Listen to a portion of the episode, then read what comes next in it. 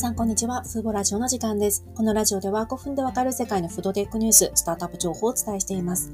今日は2月の9日です。今日ご紹介するのが、アメリカで代替マグロを開発するインパクトフードという会社です。この会社は植物のタンパク質やでんぷん、藻類を組み合わせることで、マグロのこうマグロらしいゲル状の食感を再現しています。ただですね、あの、使っている成分が全ては公開されておらず、一つの成分については秘密の成分とされています。どうやらこの成分が、あの、マグロならではの食感を再現するために重要なものとなっているようです。あの、製品4名の、3名の方が立ち上げたスタートアップ企業ですが、うち商品開発を担当する男性の方が、特定の植物のでんぷん、タンパク質には生のシーフード製品のゼリーのような質感を再現できる安定したゲルを形成する能力があることを発見したと数年前のインタビューで語っていました。で、これがどの成分かは分かっていませんが、これをうまく活用することで、マグロの食感、味を再現しているということです。現時点では栄養面はまだ本物には完全にあの追いついてはいないんですけれども、かなり本物に近づいているということです。黒マグロって 100g 中にタンパク質を 26g 含んでいるんですよね。で、この会社の、ね、共同創業者によりますと、代替マグロの開発で難しいのは、本物のマグロレベルのタンパク質、含有度を再現することだそうです。ですが、あの、私たちがこうお寿司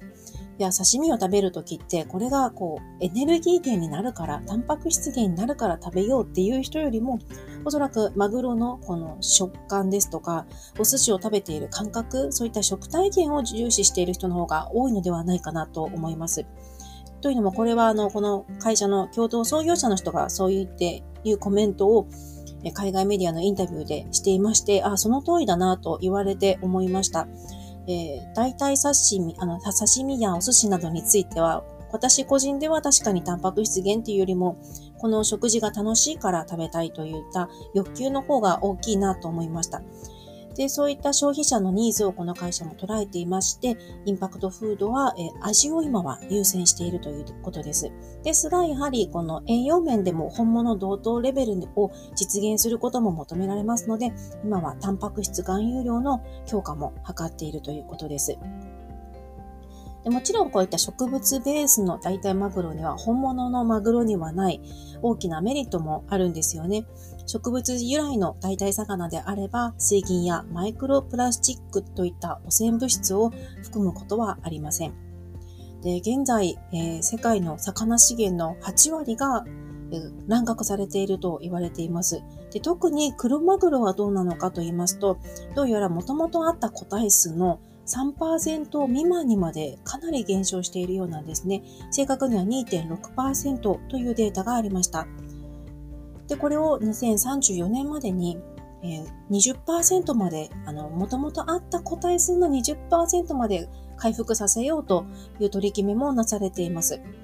ですが今世界人口も増えて、そしてシーフードを食べる人も増えていますので、このままいくと、あの、2048年には魚がなくなると言われていますし、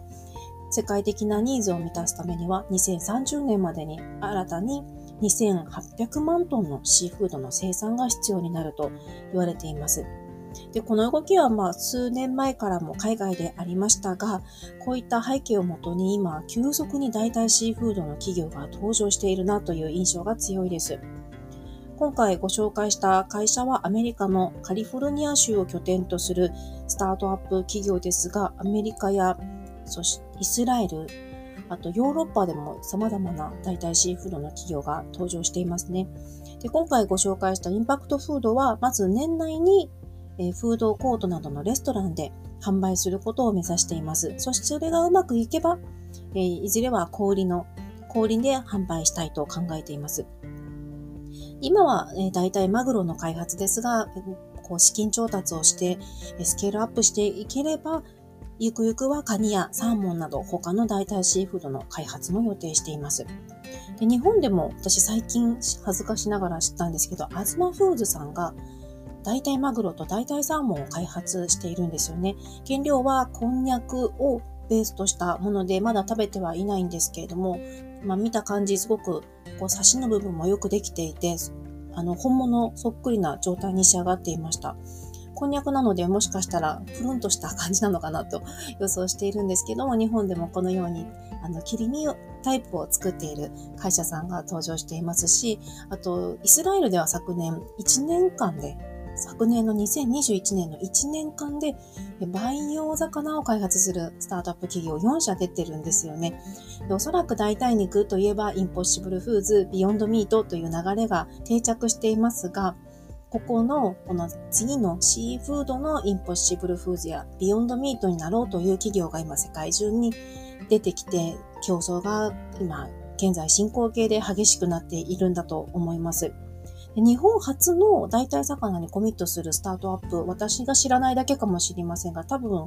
あえっ、ー、と、一社 3D プリンターのところがありますけど、まだ市販化はまだまだ先という感じで、えー、ないと思うんですよね。で、海外ではこれだけスタートアップが登場していて、でその背景にはマグロの個体数の減少があるので、まあ、個人的にはもっと日本がどこよりも先に着手してよかった分野なのではないかなと見ています。じゃあお前がやれよっていう感じですけど、私はちょっとこのあの情報発信をこうフードテック絡みの情報発信を今後もして、こういった情報格差をなくしていく方向に注力していきたいなと思いました。今回は、えー、アメリカで登場した代替シーフード企業インパクトフードをご紹介しました。今回も最後まで聞いていただきありがとうございました。ではまた次回のラジオでお会いしましょう。さようなら。